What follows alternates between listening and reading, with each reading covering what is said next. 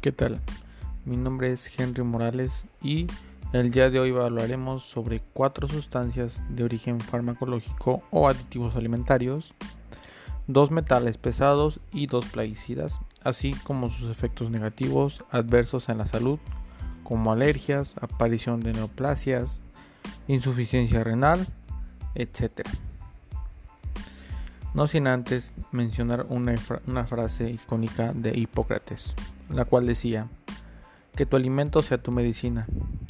Pero hoy en día está claro que muchas veces en lo que comemos puede haber elementos que contribuyan no a nuestra salud, sino a nuestra enfermedad. Porque, aunque el dicho rece que en las cosas de comer no se juega, es indudable que nunca antes se ha jugado tanto con estas cosas como ahora. Muchos contaminantes pueden alterar el equilibrio hormonal a concentraciones bajísimas. Hoy en día, de diferentes formas, pueden llegar a nuestros alimentos una serie de sustancias que sería aconsejable evitar, entre ellas algunos contaminantes industriales, residuos de pesticidas, aditivos o incluso sustancias que pueden proceder de los materiales en los que se envasan o de los recipientes en los que se cocinan.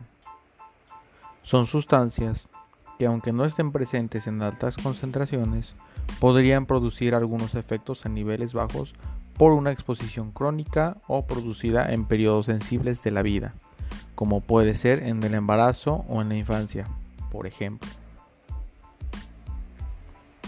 Preocupa singularmente que muchos contaminantes pueden alterar el equilibrio hormonal a concentraciones bajísimas o que en las evaluaciones oficiales del riesgo de las sustancias no se haya tenido en cuenta que en las situaciones de la vida real nos exponemos simultáneamente a numerosas sustancias diferentes que pueden tener un efecto cóctel ya que solo se ha evaluado el riesgo de exponerse a una sustancia aislada. Ahora bien, hablaremos de contaminantes industriales. Muchos contaminantes de los que nuestra sociedad industrial emite a la atmósfera o vierte a ríos, mares y suelos pueden acabar integrándose en las cadenas alimentarias. Algunos de ellos tienden a ser muy persistentes y bioacumulativos y a concentrarse en niveles crecientes según se asciende por la cadena alimentaria.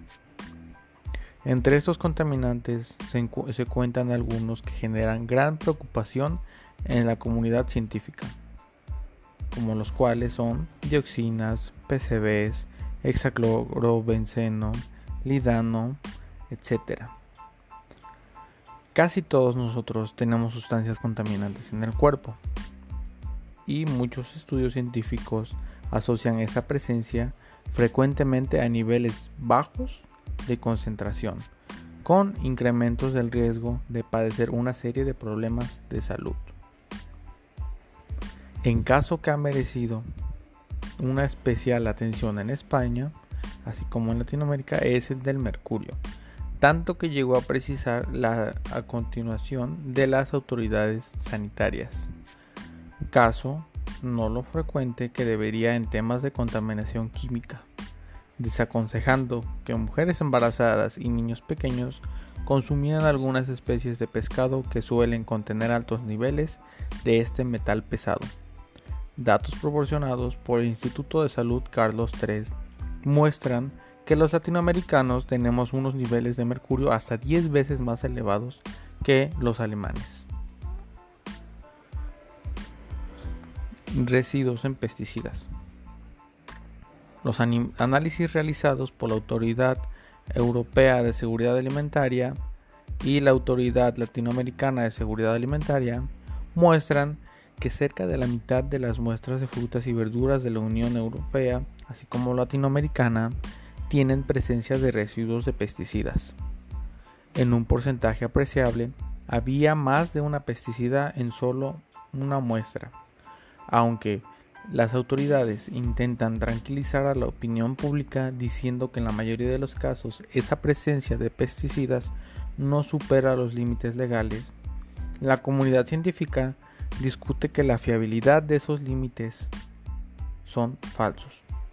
Límites que han sido establecidos teniendo en cuenta, ante todo, los estudios realizados por las propias empresas fabricantes de los pesticidas y no los de la ciencia académica más seria. Se habría pasado por alto el conocimiento científico actual al no tener una cuenta debidamente efectos como los que pueden producirse. Envases y utensilios de cocina. Otro elemento que ha generado preocupación son ciertos materiales que en contacto con los alimentos en su elaboración, envasado o preparación y desde los que podrían mantener sustancias indesirables en la comida, por ejemplo determinados revestimientos antiadherentes presentes en las sartenes, sustancias empleadas en estos revestimientos como algunos compuestos perfluorados han sido asociados a diversos problemas sanitarios. Aditivos alimentarios son sustancias añadidas a los alimentos para darles mejor aspecto, olor o sabor, para facilitar su elaboración y conservación. Hay aditivos naturales como la sal, y los hay, y muy abundantes, no tan naturales. Aditivos científicos y sintéticos que se aportan como colorantes, antioxidantes, saborizantes, aromatizantes, endulcorantes, emulsionantes, conservantes, etc. Aunque también existe cierto grado de desconfianza en muchas personas hacia las bondades de estas sustancias, en general existe una poca conciencia ciudadana acerca del significado de las claves con las que aparecen en las etiquetas y que facilitan su identificación. Se ha publicado mucho acerca de estos efectos negativos que pueden tener algunos aditivos, solos o en combinación con otras sustancias, alergias, asma, eczemas, reacciones de hipersensibilidad, hipertiroidismo, daños renales y hepáticos, anemias, irritaciones digestivas, descalcificación, aviatimiosis, cefaleas, cáncer, etc. Hay algunas guías, incluso en internet, que permiten obtener alguna explicación.